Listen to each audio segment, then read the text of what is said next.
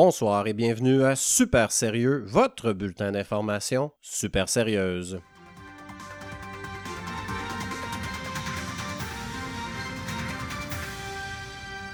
Voici vos nouvelles. Transport, la STM a dévoilé de nouveaux autobus à grande fréquence, les lignes 12 heures max. Les arrêts seront desservis deux fois par jour, soit trois fois plus qu'actuellement.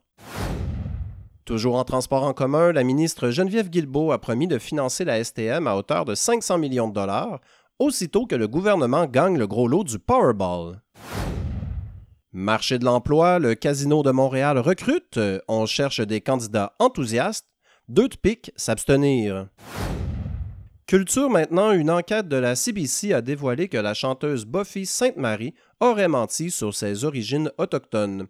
L'artiste a promis de répondre aux questions dans une biographie qui sera écrite par le journaliste François Bouguingo. Industrie, la mine de diamants Stornoway s'est encore une fois placée à l'abri de ses créanciers. La mine ira donc vivre dans un motel anonyme quelques mois avant de refaire sa vie au Yukon sous une nouvelle identité. Sport au hockey. Après avoir perdu sa dernière partie, le Canadien a annoncé avoir perdu ses valises. Le directeur général Kent Hughes est donc à la recherche d'une Samsonite rouge vin, à ne pas confondre avec Samsonov sur le vin rouge.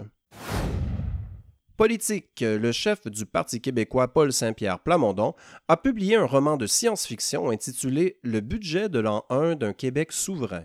L'œuvre se déroule dans un univers absurde dans lequel le PQ a une chance de gagner des élections et un troisième référendum.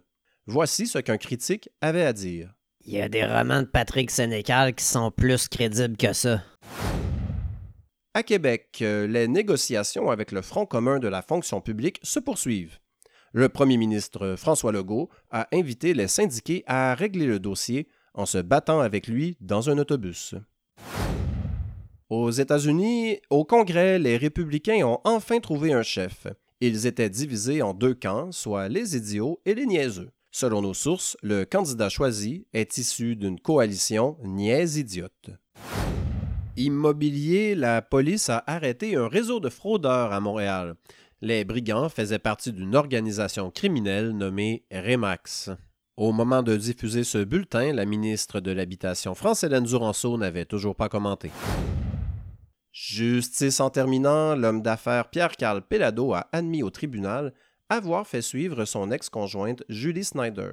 Comme notre rédacteur n'a pas les moyens de se faire poursuivre, nous allons arrêter la manchette ici.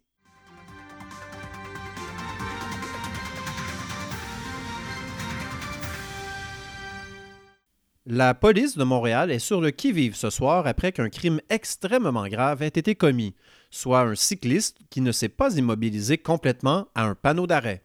On en parle avec notre reporter Mathieu Mauvaise Humeur qui est sur les lieux du drame. Alors Mathieu, que s'est-il passé? Alors oui, il semblerait que le vélo ne se soit pas parfaitement immobilisé à l'intersection. Euh, cela a choqué de nombreux automobilistes qui, comme vous le savez, hein, respectent toujours à 100% le code de la route. Y a-t-il eu des victimes?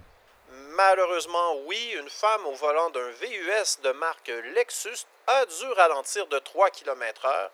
Elle est arrivée deux secondes plus tard que prévu à son brunch au restaurant L'Avenue, ce qui l'a obligée à faire la file avec la plèbe. Il s'agit de la pire tragédie à survenir au Québec depuis les débuts du talk show Martin Matt en direct. Voici ce que la dame nous a confié. Tu sais, c'est le genre de choses que tu penses qui arrivent juste aux autres. Dites-moi, a-t-on des informations au sujet du suspect? Oui, la police cherche un homme ou une femme circulant à bord d'un vélo gris avec les lettres B, I, X, I peinturées en rouge. Si vous le voyez, la police conseille de le projeter au sol en lui faisant une prise de l'ours. Merci Mathieu. Toujours un plaisir. C'est maintenant l'heure de la capsule linguistique avec Guy Guillaume Bernard Bertrand. On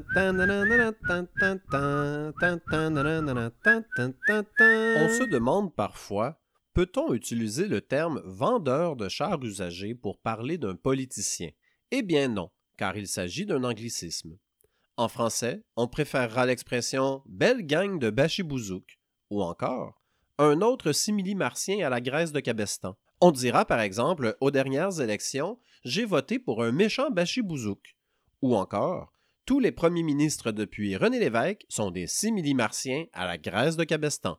C'était la capsule linguistique avec Guy Bertrand, Paul Jean-Jacques.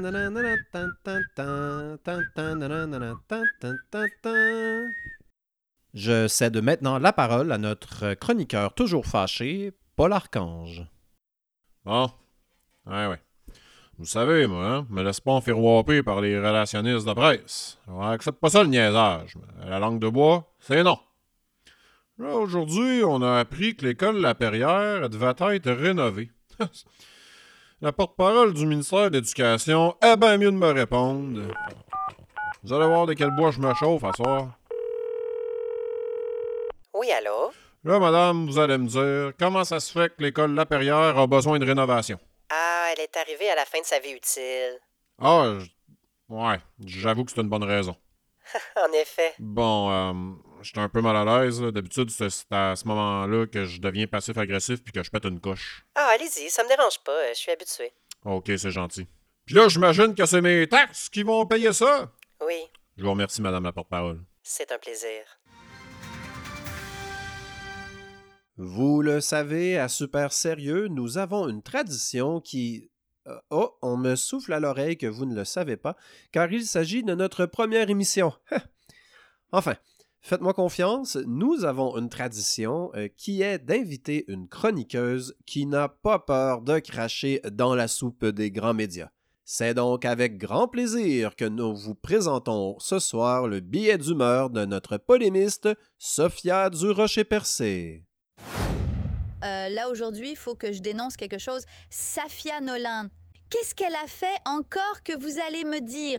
Rien Elle a rien fait. Puis c'est ça le problème.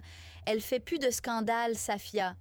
Est-ce qu'elle réalise qu'elle me met dans la chenoute? Quand elle passe six mois sans publier une photo sur son Instagram Je suis fucking payée un quart de million par année pour la critiquer.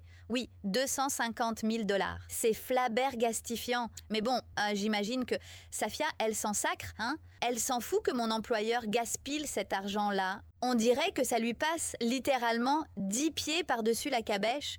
Non, mais pour qui elle se prend? Puis ça, c'est sans parler de... euh, de mon reach, comme disent les wokes. Parce que quand je fais des chroniques qui parlent pas de Safia, excusez-moi, J'ignore pourquoi, mais depuis que je m'entraîne, je me mets parfois à parler dans une langue qui s'apparente à de l'espagnol. Donc, je disais que quand je fais des chroniques qui parlent pas de Safia, elles sont dix fois moins lues que les autres. Il faut être impitoyable, puis pas rien qu'un peu. Elle agit comme si mes chroniques d'opinion étaient d'une contingence sans borne. C'est un grave manque de respect, c'est cavalier, irrévérencieux, c'est c'est c'est bon je trouve plus d'autres synonymes en tout cas c'est c'est pas c'est pas avec ce genre de euh, de ce genre de comportement qu'on va régler la crise des médias Ah, moi là, moi, moi, je me lève chaque matin pour servir le droit du public à l'information. Je sacrifie mes plus belles années pour chialer contre les t-shirts de Safia. Tu sais, j'aimerais bien ça m'en prendre euh, aux riches et aux puissants à place d'une chanteuse qui a zéro pouvoir. Mais je peux pas le faire parce que les riches et les puissants, ben, ce sont tous mes amis. Genre, je mange des huîtres avec eux le vendredi soir. Alors, je dois passer ma journée à rafraîchir la page Instagram de Safia en espérant y trouver ne serait-ce qu'une photo de son nouveau tatou que je pourrais utiliser pour me victimiser. Un petit doigt d'honneur vers une police, ça te tuerait-tu? Un anglicisme, un pronom non genré, un slogan pro-palestinien. Je le sais pas moi, mais fais quelque chose, Safia. Il en va de la survie de l'information au Québec. Pense-y bien.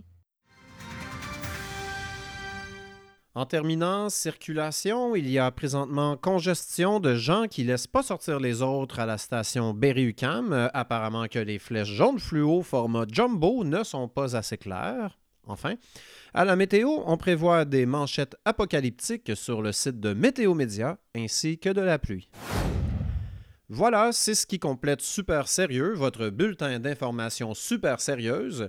On vous souhaite bonne chance pour le bingo et si vous voulez un conseil, on a un petit feeling que c'est une bonne soirée pour la case B4. Merci et à la semaine prochaine.